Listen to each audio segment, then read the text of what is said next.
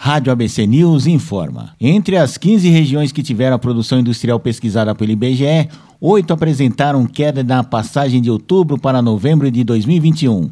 É o que revelam dados da pesquisa industrial mensal APIM Regional, divulgada hoje no Rio de Janeiro pelo Instituto Brasileiro de Geografia e Estatística, o IBGE. No período, o índice nacional variou menos 0,2%.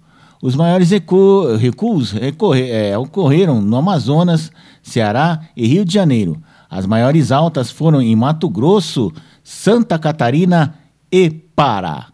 Segundo o gerente de pesquisa Bernardo de Almeida, o Rio de Janeiro teve a maior influência no resultado nacional, com queda após acumular ganho de 1,5% em três meses de resultados positivos. A principal influência positiva veio de São Paulo com a expansão de 1%, puxada pelo desempenho do setor de veículos, que tem peso de 16,1% na indústria paulista. O Estado responde por 34% da produção industrial nacional e teve cinco meses seguidos de resultados negativos com perda acumulada de 7,9%.